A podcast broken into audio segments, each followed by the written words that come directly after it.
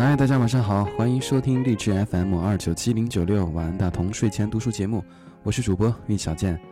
今天我们继续播送丁丁张所著的《人生需要揭穿》第三十五篇《信瑜伽》和第三十六篇《一见钟情，再见不行》。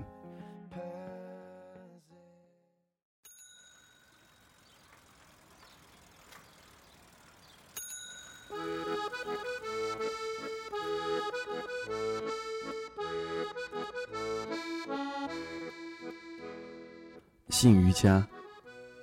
麦当娜说：“年轻男人是我的防腐剂。”很少有女人承认性对自己的重要，尤其是中国女人，她们羞于谈性，或者只是羞于与我谈。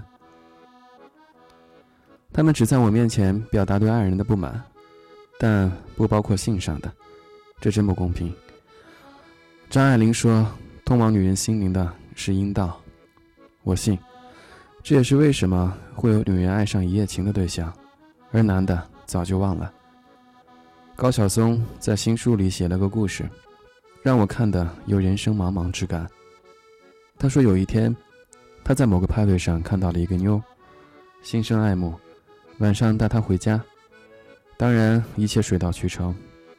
完事之后，他想说些什么的时候，女的说：“你早忘了吧？几年前我们就是在这里。”你丫儿连床单都没换过。女人的记忆力常常显露在爱的细节墨汁里。我的一个好友从来不认识路，却能记得男友跟她第一次在哪里，用什么方式做的。她还记得那天的天气和风的速度，旗子飘起的方向，以及自己的白裙子上游渍的位置。他们真的不需要史官，他们就是自己的史官。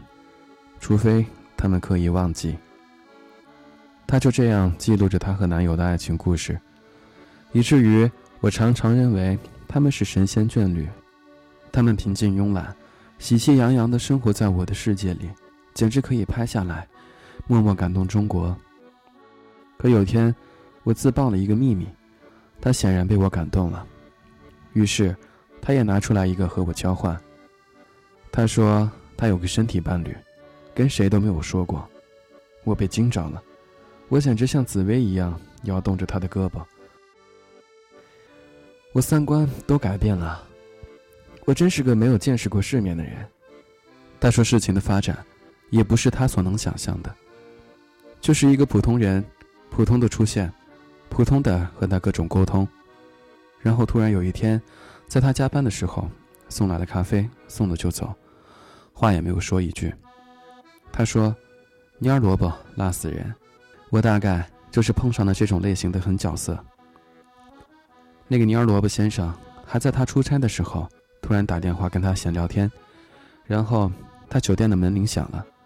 他说：“你等一下，服务员来敲门了。”打开门，看见蔫萝卜先生手里拿着他爱吃的蛋糕，塞上夹着电话，然后一切都发生了。妈的！需要揭穿的是，你再瞧不起的破手法，都有可能搞定一个人；你再看不起九百九十九朵玫瑰，真正收到的时候，你的心也一定悄悄地张开了。可她和男友的关系并无裂痕，我百思不得其解。我以为女人无法同时爱着两个人。她说，对蔫萝卜先生，并非是爱，而是一种身体的需要，就是那种和谐的生理互动。每次见完如同，他没有准确词汇概括的时候，我这个退役记者适时救场，结尾加了个词“瑜伽”。他立刻确认了，说是就是瑜伽，就是瑜伽。我不是在鼓励偷情，他真的描述了一些正面意义。他说这样固定的、有节奏的性爱，给他带来了一场身体革命，甚至升华了他和男友的感情，甚至是性体验。负罪感和这些隐秘快感，让他突然找到了另外一种生存模式，而在恰当的时候，这场瑜伽的互动者，双方能够止于此，结束之后，退回各自正常的位置。事情在慢慢发展，我偶尔会听到这场瑜伽的进展，比如蔫萝卜先生突然跳槽到他的集团，和他成为正经的同事关系，且两个部门互为依托，有很多利益关系。看着蔫萝卜先生穿衣服的样子，他第一次感到害怕。他陷入了深深的纠结之中，问我该怎么办。为什么我总是在他们需要怎么办的时候出现？我觉得每种关系都不可能纯粹，任何身体的接触、体液的交换完成，势必带来情感上的牵绊。毕竟我们善于思考，并且能将其归咎为某种具有意义的情感体验。于是我骂他贪婪。我说：“你想把关系变得很纯粹，只是希望自己能够轻松一点。”他没有断绝和蔫萝卜先生的关系，甚至他在生日的时候还非常期待蔫萝卜先生给他带来惊喜。可事情一旦被期待，就立刻变得灰头土脸。令他难过的是，蔫萝卜先生没有寄来大礼包或者搞出什么浪漫的晚餐，而只是打来一个电话说：“你要不要礼物啊？”他赌气地说：“不用。”蔫萝卜先生就真的没有下文了。他就变得更加赌气。但他没好意思说，那是因为他觉得蔫萝卜先生不够用心，因为他也知道那是爱人该做的事情。在灵与肉这件事上，即便是作为瑜伽主义者，女人也常常容易混淆。所以，风险不在于是否被发现，而在于你的心是否受此困扰。很多人可能难以接受这篇，可它就是作为一个现实存在的。我尊重现实。我也鼓励每个人都尊重现实，唯一的提醒就是，任何现实的缔造者，都要做好为现实买单的准备。我无法站在道德制高点上看待问题，有的时候，身体瑜伽未尝不是一种良药，但有的时候，也是杀人毒药。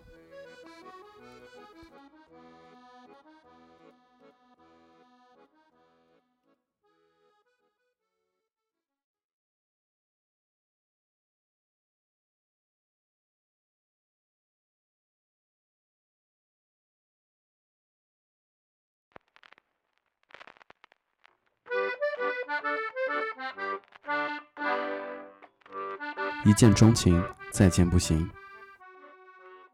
所谓缘分，不过是用来给自己与另一人亲近找的好理由。他简直是发骚耍贱的大浓妆。所以，我越来越难相信一见钟情。很多人立刻反对我，拿出杰克和露丝的例子，说他们是在船上一见钟情了。是啊，没有杰克，也有斯洛伐克。杰克的出现像一缕清风，正好吹在需要清风的露丝脸上。那时的她，恰巧正烦着自己的未婚夫，觉得他满身铜臭气，俗不可耐，连欣赏名画也只是附庸风雅。这真是生动的示范了：你讨厌一个人时，他做什么都是错的。而这个时候，杰克出现了。我向来不把话说得更好听，对，这样的一见钟情。也只是露丝现在正好需要。我们非常受感觉的骗，也否定人的需求，其实是一个渐进的过程。在食无忧的露丝小姐眼中，杰克年轻好看，风流倜傥，又有一技之长，几乎是带着新鲜原料的姜汁味道。他此时又正好登上去往美国，去让他前途未卜的大船。哦，杰克，你的出现真是及时、恰当、准确。让我们一见钟情吧。故事是个老故事，如今回头看这般况味，我也为自己感到心寒。太多一见钟情而再见不行的故事，也让我对一见钟情这个事儿不敢抱有太大的希望。当然，动物之间的一见钟情还是有的，它们在交配期闻到了彼此的气味，以达到交合沟通。人类的进化把发情期延长到每一天都可以。却也顺带失去了辨别对方的能力，所以人类只能把爱情交给最不靠谱的感觉。是的，感觉最不靠谱了。而当我们正好需要相爱的时候，感觉就会告诉我们，新出现的这个人和我们多么搭，多么和谐。我们为什么有那么多共同点？我们为什么有那么多奇妙的擦肩而过的缘分？我们为什么会常常乘坐同样一班地铁？我们之所以那么相似，是因为我们本来就相似，包括我们都看了今年的春晚。我们之所以有那么多的共同点，是因为我们在刻意寻找相同。夏天的时候我们都热，冬天的时候我们都冷。我们之所以常常坐同一班地铁，不是因为奇妙的缘分，而是因为我们都得打卡啊，混蛋！可为什么我遇到的是他，而不是别人呢？是啊，别人不是长得丑吗？以网络来举例，我们未见到对方的时候。常有和对方一见钟情的感觉，这个时候，感觉不仅在欺骗你，甚至顺从的在修饰你想象中的那个对方。为什么你能和他有那么多的对话？是因为你只是在和想象中的他对话而已。而当你带着我们一见钟情的态度去见他，见光死就出现了，被我们感觉美化的那部分迅速消退缩减，他变成一个具体的人。还是你的一见钟情吗？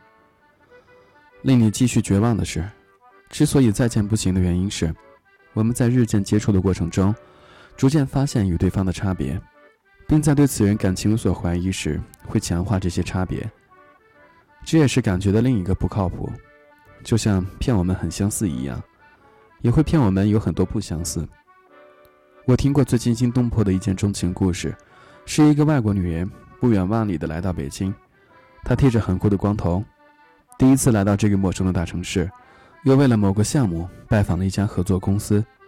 他黑衣黑裤，悠闲地逛了半个公司，被安排坐在休息室，有些倦怠，又有些百无聊赖。这个时候，一个保洁阿姨穿着工作服走到他面前，递给他一个字条，上面写着：“我觉得你很有个性，想认识你，能把你的电话给我吗？”他不懂中文，把字条拿给中国助理看。小男孩笑得脸都红了，说：“就是有人向你表达好感。”后来的故事我就真的不知道了。我只是觉得，这真是一种打破年龄、国界、身份的一见钟情，甚至还跨越了种族和性别。我之所以觉得惊心动魄，是因为他们根本没有交流，甚至没有对视。为什么那个保洁阿姨会对他有一见钟情的感觉？我无从解释。可以确认的是。感觉真不靠谱，所以我相信一见就会有好感，但我不相信一见钟情，除非真的有人论证他们一见之后还相爱了很久。当然，也不排除有这样的人。那我很阴谋论的想，是不是他们一直停留在某个阶段，状态恒定，没有进步呢？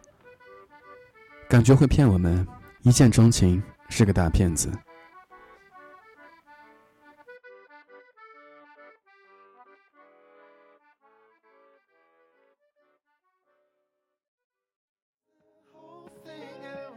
OK，今天的书就读到这里。如果你是第一次收听，并且觉得还不错的话，请搜索我的微信公众账号 DTULife。如果你有什么好的书目想分享给大家的话，请在平台里给小健留言。好，晚安，大同，晚安，亲爱的你。